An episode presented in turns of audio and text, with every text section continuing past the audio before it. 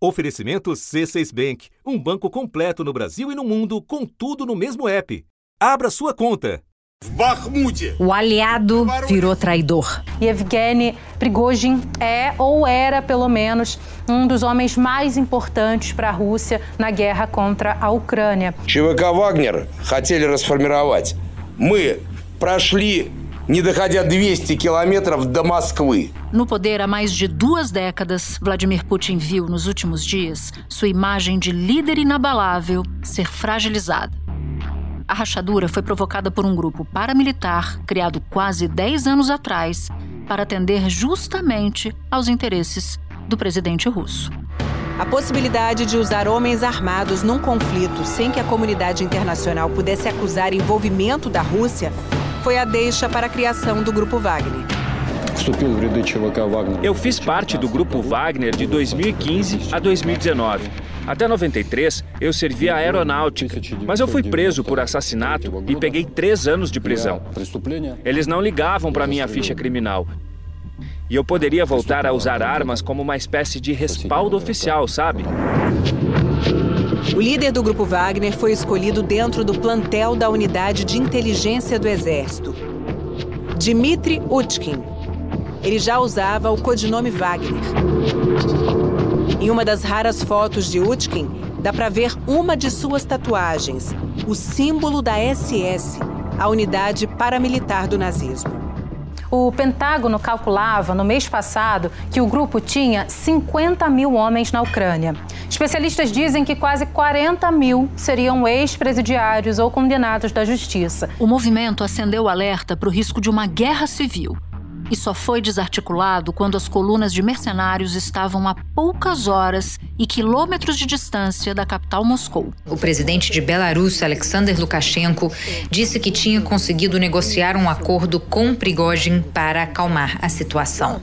E уходим в обратном направлении Logo depois, o chefe do grupo Wagner confirmou que os rebeldes iam retornar às bases para evitar um derramamento de sangue. За это время мы не пролили ни одной капли крови наших бойцов. Em um acordo mediado por Belarus, o chefe do grupo Wagner recuou e alegou querer evitar um banho de sangue.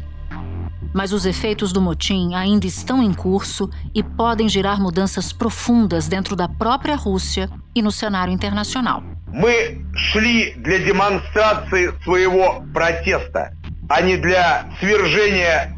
власти в стране. os eventos do fim de semana mostraram rachaduras dentro do círculo de confiança do presidente Putin. Um problema político de Vladimir Putin de política doméstica e que ele vai ter que tratar em relação a isso, né? A afronta à liderança de Putin beneficia a Ucrânia a curto prazo. Em plena contraofensiva para recuperar territórios ocupados, Volodymyr Zelensky disse que a revolta das tropas mercenárias expôs o caos completo que existe na Rússia. Da redação do G1, eu sou Natuzaneri e o assunto hoje é a rebelião que desafiou o poder de Putin na Rússia. Um episódio para analisar as intenções do grupo Wagner e as consequências do motim para o governo de Moscou e para o futuro da guerra na Ucrânia. Eu converso com Tanguy Bagdadi, professor de política internacional na Universidade Veiga de Almeida e fundador do podcast Petit Jornal. Terça-feira, 27 de junho. Tanguy, nessa segunda-feira, que é o momento em que a gente grava, o chefe do grupo Wagner, o Yevgeny Prigozhin, falou pela primeira vez sobre a rebelião contra Moscou, quando o grupo mercenário decidiu marchar sobre. ameaçou, na verdade, né? Não foi uma decisão, foi uma ameaça sobre a capital russa. O Prigozhin diz que o alvo nunca foi derrubar Putin e também teve um discurso de Putin, dizendo que os rebeldes do grupo mercenário, do grupo Wagner, teriam anistia, poderiam ir para Belarus ou poderiam ser incorporados às forças russas. Então eu queria que você, meu amigo, nos ajudasse a entender que bicho é esse que a gente está tratando aqui. Eu acho que a primeira coisa que a gente vai ter que fazer é olhar para o histórico do Prigogine, né, ou e aí vai do, do purismo na, na pronúncia de um nome russo. é, ele é uma pessoa que ascendeu com Putin. Então ele, ele deve a, a ascensão dele, a carreira dele, a fortuna dele, a projeção dele ao Putin. Em 1981, Prigozhin foi condenado a 13 anos de prisão por assaltos nas ruas de São Petersburgo, a mesma cidade de Putin, que na época ainda se chamava Leningrado. Acabou solto em 1990, um ano antes do colapso da então União Soviética. Fora da cadeia, começou a vender cachorro-quente em São Petersburgo. Em uma nova Rússia, o negócio cresceu.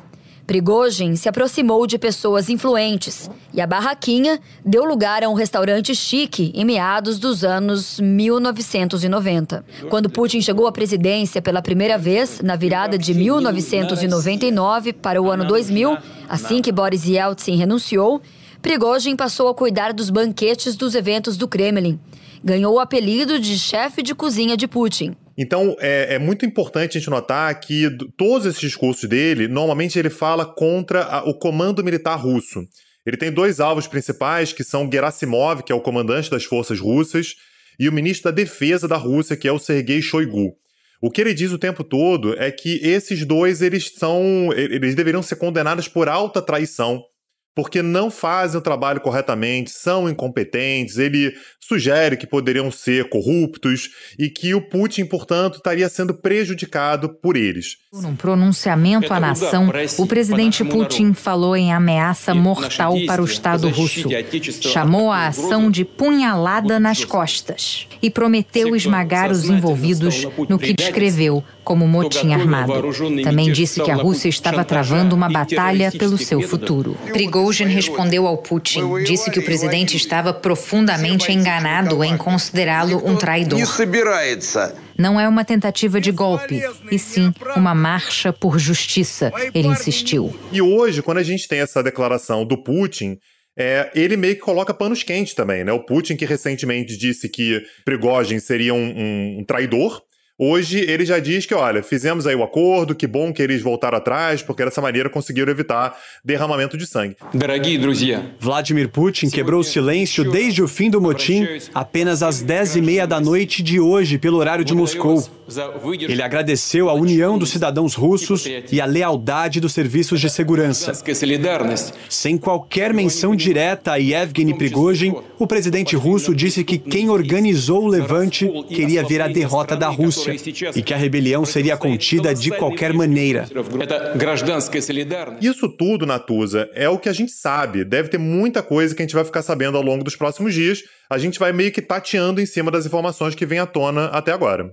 Agora, me parece esquisito esse pano quente, né? O, o, o que, que a comunidade internacional está enxergando, tanto no discurso do Prigogine, o Prigogine, quanto no discurso de, de Putin? Porque para um leigo, imaginaria-se que Putin reagiria de maneira muito enérgica em relação a esse grupo, na sua integralidade, Prigogine inclusive. Pois é, a primeira coisa que a gente eh, tem que saber é que o grupo Wagner, do ponto de vista militar para a Rússia, ele veio sendo muito importante. Né? Aí a gente tem números dos Estados Unidos, então está longe de serem números oficiais é, ou necessariamente confiáveis, mas segundo o governo dos Estados Unidos, as forças do Grupo Wagner seriam na casa de 50 mil soldados. Isso não é pouca coisa, tá? Muita tá coisa. longe de ser um exército completo, mas enfim, 50 mil soldados não é alguma coisa que você gostaria de ter contra você. Então, esse, esse é um primeiro ponto. E você perguntou como é que a comunidade internacional vê isso. O Putin me parece agora, Natuzzi, eu acho que é a primeira vez que a gente pode falar isso em quase 24 anos de Putin como presidente ele dá a sensação de não ser mais intocável como ele foi ao longo desse período inteiro. Então ele quis uma apaziguar, porque ele sabe que lutar uma guerra civil em território russo, né, você ter um conflito maior, distrairia completamente o exército russo seu objetivo na Ucrânia. Mas para resolver esse problema da forma mais rápida possível, ele acaba deixando na mesa a possibilidade de ter é, talvez fraquejado, talvez tentado evitar um problema. O porta-voz russo Dmitry Peskov anunciou que os mercenários do grupo Wagner que marcharam em direção a Moscou não serão processados, em reconhecimento aos serviços prestados. E os que se recusaram a participar da rebelião vão assinar contratos com o Ministério da Defesa russo. O Kremlin afirmou que evitar derramamento de sangue era mais importante do que punir pessoas e que nada vai afetar a ofensiva militar da Rússia na Ucrânia. Putin ainda chamou os combatentes do grupo Wagner de patriotas. Disse que eles foram usados contra o país.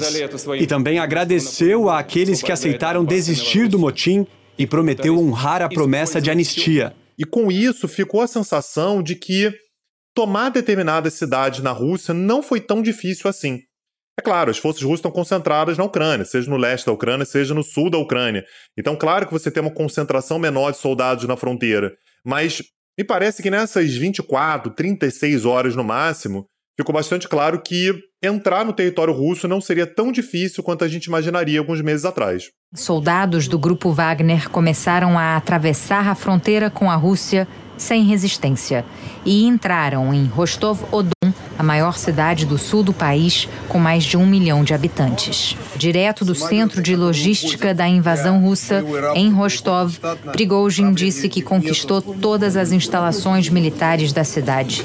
Duas horas depois, num avanço relâmpago, o grupo Wagner tomou uma segunda cidade, Voronezh, que fica entre Rostov e Moscou. Espera um pouquinho que eu já volto para continuar minha conversa com Tanguy. Com o C6 Bank, você está no topo da experiência que um banco pode te oferecer. Você tem tudo para sua vida financeira no mesmo app, no Brasil e no mundo todo. A primeira conta global do país e atendimento personalizado, além de uma plataforma de investimentos em real e dólar com produtos exclusivos oferecidos pelo C6 em parceria com o JP Morgan Asset Management. Quer aproveitar hoje o que os outros bancos só vão oferecer amanhã? Conheça o C6 Bank. Tá esperando o quê? C6 Bank. Bom, você mesmo citou que ele está no poder há mais de duas décadas, então a pergunta óbvia para você agora é essa. O quanto isso abala o poder de Vladimir Putin? A carreira do Putin, Natuza, ela é muito baseada também em, em, na busca constante pelo, pela melhora da sua posição. Então, eu acho que não dá para a gente imaginar que o Putin agora vai cruzar os braços e vai se lamentar. Ele vai trabalhar para reconquistar o seu poder, para reconquistar, inclusive, prestígio que pode ter ficado arranhado com esse episódio.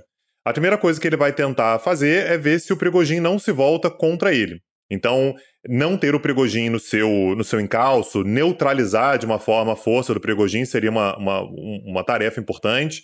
Ele tem a seu favor o acordo que foi assinado, ele tem a seu favor o fato de que sim, o Prigogine nunca de fato se voltou contra ele, mas contra a sua cúpula militar.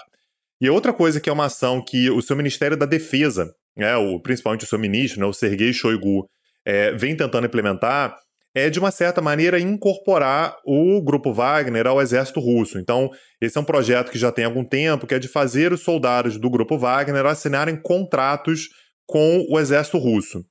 É, a justificativa inicial, a justificativa original, é de oferecer para eles é, segurança previdenciária, ajuda para a família, mas a gente sabe que não é isso. A gente sabe que isso é uma certa preocupação do grupo Wagner sair do controle, como de fato saiu. Então, o que o Putin nesse momento vai tentar fazer é tentar fazer com que esse poder que o grupo Wagner teve ao longo dos últimos tempos se reverta numa força maior do exército russo e tentar manter é, um certo padrão de naturalidade. Com o decorrer da guerra, Prigozhin passou a se mostrar cada vez mais crítico ao governo russo, especialmente aos chefes militares. Disse que a elite do país não levava a guerra a sério e que a situação poderia levar a Rússia a uma nova revolução como a de 1917. Ameaçou ainda retirar o grupo Wagner da cidade ucraniana de Bakhmut, massacrada pelos mercenários. Ameaçou também trair o Kremlin e repassar a localização dos soldados russos ao exército da Ucrânia quanto mais ele conseguir manter essa lógica de neutralidade, né, de, de, neutralizar, de neutralizar o Prigogine e de naturalidade com relação à política russa, mais ele consegue agir nos bastidores para voltar a aumentar o seu poder naturalmente tentando, inclusive, como é bem da característica do Putin, esmagar qualquer um que tente entrar na frente dele ou, eventualmente, pense em fazer algo parecido com o que o Prigozhin fez ao longo dos últimos tempos. Já não vai mais ser pego de surpresa e essa é uma vantagem para o Putin. E também não acusa o golpe, né? Porque se você admite que tem uma crise, você reforça a imagem que todo mundo está tendo dele agora de que ele ficou fragilizado com essa, com essa ameaça. Agora, essa história ainda tem muitos buracos, né? Incluindo o que aconteceu com o grupo Wagner depois do recuo. Para onde é que eles foram? O que, que aconteceu com parte ou com todos? Como é que fica a relação do Putin com esses grupos paramilitares a partir de agora? Porque você diz que há uma tentativa de incorporá-los às forças russas. Então eu queria tentar entender o que, que aconteceu com eles depois dessas quase 36 horas. Natuz, essa é uma incógnita. Eu acho que a gente vai demorar um pouquinho para ter certeza. Primeiro, para ter certeza, como é que foi esse acordo que o Prigogine assinou lá, mediado pelo Lukashenko, né, o presidente da, de Belarus, é, não deu para engolir muito a ideia de que, ah, ok, eu virei as costas, voltei, vou para Belarus e vai ficar tudo bem. É, é, a gente aceitar isso seria aceitar que o Prigogine, depois de toda a carreira que ele fez, de toda a força que ele ganhou, ele teria se aposentado, né? E realmente eu não consigo acreditar nisso. Eu acho que, inclusive, ele tenta se viabilizar politicamente para as eleições russas do ano que vem. A gente sabe que são eleições complicadas, né? Enfim, as eleições russas, mas eu acho que ele tenta se viabilizar dessa maneira. E quando a gente fala sobre os militares em si, a Rússia traçou dois cenários, né? o Ministério da Defesa da Rússia traçou dois cenários. Soldados que tenham participado do levante serão anistiados, o que também pode ser identificado aí como uma demonstração de uma certa fraqueza, né? Passou um pano ali para evitar que o problema é, perdurasse. Mas essas pessoas é, serão anistiadas e quem quiser pode ir para Belarus, tá? Então quem desse daí tiver vontade pode ir para Belarus, mas de qualquer maneira estão anistiados. Os que não tiverem participado poderão assinar o tão famoso contrato com o governo russo e serão, de uma certa maneira, incorporados. É uma incorporação do, do, do grupo Wagner, na prática, né, sem ser o CNPJ, né, como uma entidade, como uma força política, a força militar para o exército russo. Não, nesse mês o Prigogine acusou o governo russo de mentir sobre a guerra da Ucrânia. Disse que a região de Donbás não estava sendo atacada antes da guerra e que a OTAN não pretendia atacar a Rússia, e esses eram justamente os argumentos que o Putin usou para iniciar a invasão em fevereiro do ano passado. E ele afirmou também, Tanguy, que a guerra da Ucrânia foi feita para beneficiar a elite militar e oligárquica da Rússia, ou seja, críticas muito contundentes. Quais podem ser as consequências desse discurso? Você citava, por exemplo, a possibilidade de Prigogine ter intenção de disputar eleições, né, de se viabilizar como líder russo. Mas isso, de um outro lado, não pode dar fôlego a algum movimento anti-guerra em solo russo que a gente tem muita dificuldade de ver assim de fora? Eu acho que esses movimentos anti-guerra na Rússia, eles são muito enfraquecidos e acabam sendo, com uma certa facilidade, esvaziados. É, tanto a história russa mostra isso, o próprio Putin conseguiu fazer isso, que é aquela velha tática de tentar mostrar que se você é anti-guerra, você é anti-Rússia, né? Então você seria um antinacionalista. Então esse, esses movimentos eles acabam sendo até perigosos de você embarcar neles. Então, não acredito que isso vai exatamente fortalecer, é, vai ser fortalecido com esse cenário atual. Mas que o Prigogine tem intenções é, políticas, isso me parece claro, já não é de hoje. Eu acho que a intenção dele era aparecer eventualmente como um substituto do Putin. Então, se o Putin quiser descansar, se ele quiser sair, é, o, o Prigogine seria alguém que, em quem ele poderia confiar. Tanto é que ele é muito cuidadoso nessas críticas que ele faz. Eu sei que pode parecer que ele está colocando todo mundo no mesmo balaio, mas ele fala contra a classe oligárquica, que aliás da qual ele faz parte também, mas ele diz que ele, ele é um nacionalista de verdade, né? Os outros são todos uns sanguessuga, e ele fala contra a classe militar, contra a elite militar, mas ele não ataca o Putin em si. Então, é, quando você pega, por exemplo, as pesquisas eleitorais, é claro que o Putin aparece muito na frente, né, de qualquer intenção de voto, mas o Prigogine é um nome que aparece ali. Então, ele deu uma declaração há pouco tempo, um desses videozinhos que ele fez, ele estava na Ucrânia e ele deu uma declaração dizendo: Eu sei que vocês gostariam de mim como presidente da Ucrânia. Ele dá um tempinho, diz que nada, não é da Rússia, é da Ucrânia. Poroshenko e Zelensky. Если выиграю выборы в президента Украины, claramente ele está flertando com essa possibilidade. Então, dessa maneira, ele se coloca de fato como um ator incontornável. Nesse momento, quando você fala sobre Rússia, você pensa no Putin, você pensa no Prigogine. A gente não, não fala mais em outros, né? O Navalny, por exemplo, né? Que foi tão discutido já. Ele deu uma sumida, ninguém fala mais do Navalny. É, e a minha dúvida agora, e, e, isso, essa é a parte interessante da gente estudar, é como é que ele volta de Belarus. Bom, então eu já aproveito, Tanguy, que você citou Navalny, um líder de oposição a Putin. A gente fez um episódio sobre ele, foi um episódio de 14 de março, de número 919. Eu te convido a ouvir, porque é história.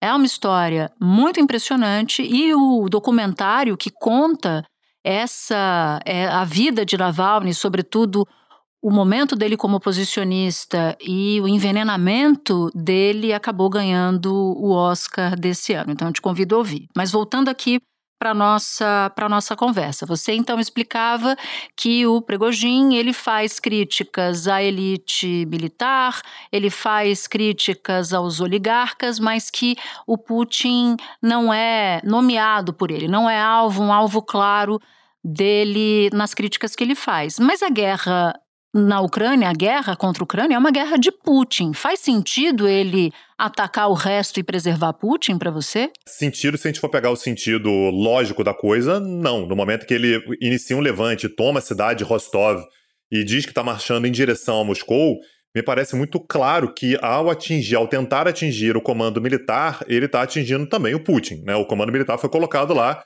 pelo próprio Putin mas é aquela crítica que é disfarçada como se fosse um elogio, né? O que ele tenta dizer é que o Putin está sendo enganado. Né? Não é que eu estou criticando, não estou criticando o Putin, não há crítica a ele, mas veja bem, ele está sendo enganado. Quando ele diz isso, ele não está se comprometendo como alguém da oposição ao Putin, mas ele está fazendo uma crítica no sentido de, olha, o Putin talvez já tenha passado o seu auge, talvez o momento do Putin já tenha sido superado. Acho que essa guerra, veja bem, não estou criticando a guerra, mas ela poderia ser feita de outra maneira.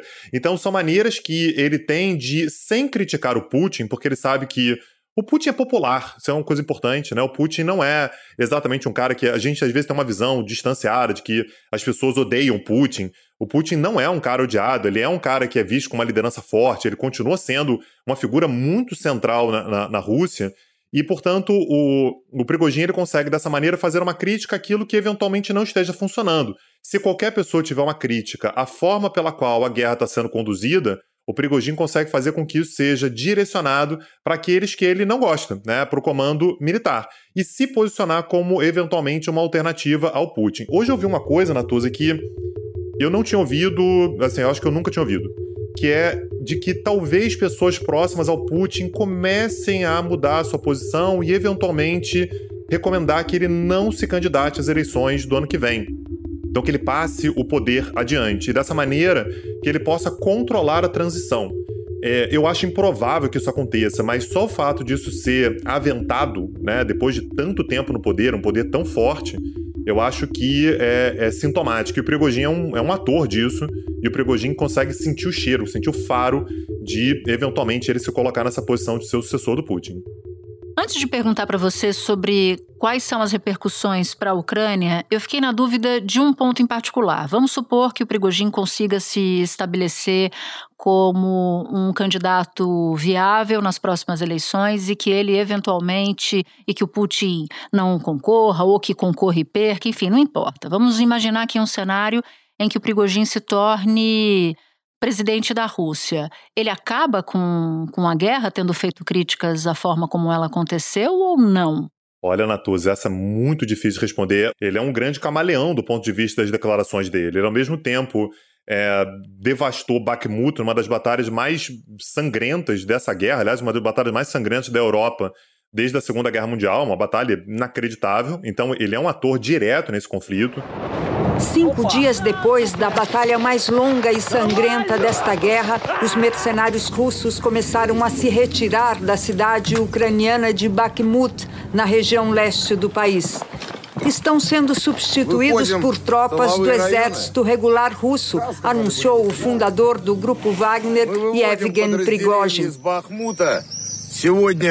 Сейчас 5 утра. Com muito provavelmente crimes de guerra sendo cometidos, ao mesmo tempo em que, para agradar uma outra parte da, da política russa, ele diz que a guerra não está sendo feita da maneira que deveria.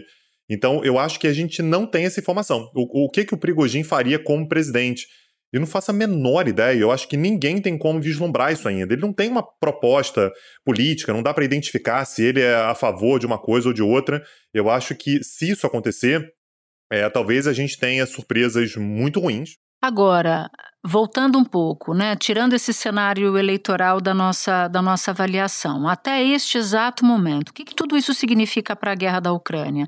Kiev pode se beneficiar desse momento, por exemplo?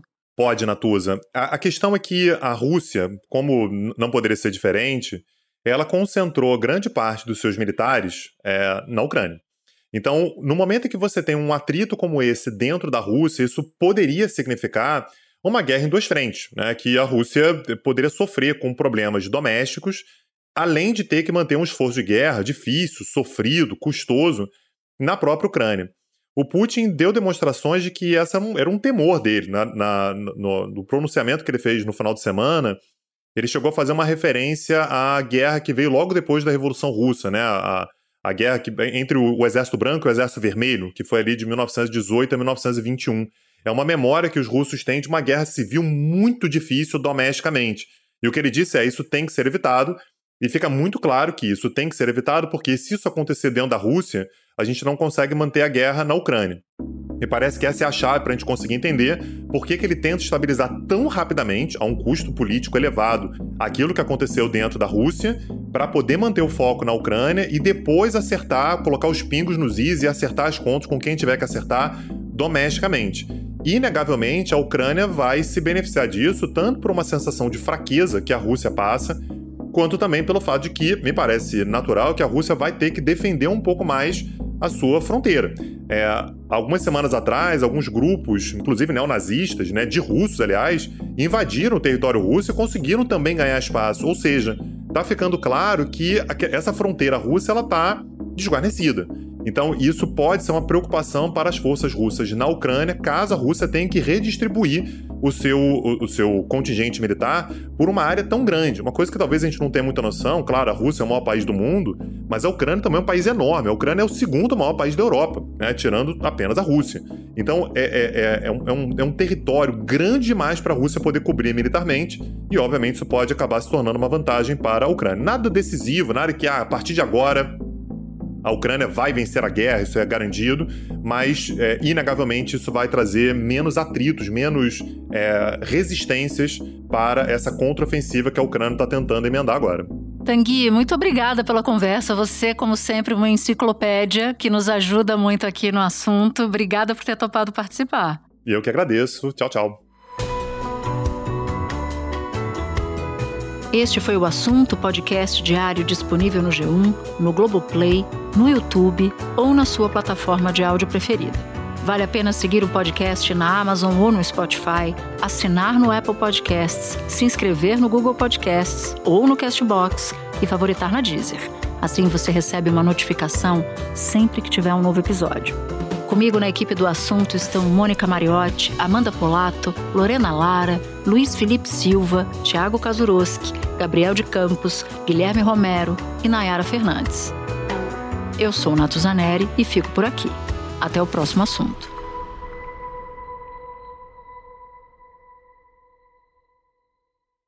Você no topo da experiência financeira que um banco pode oferecer. Escolha um banco completo no Brasil e em qualquer lugar do mundo. Abra sua conta no C6 Bank.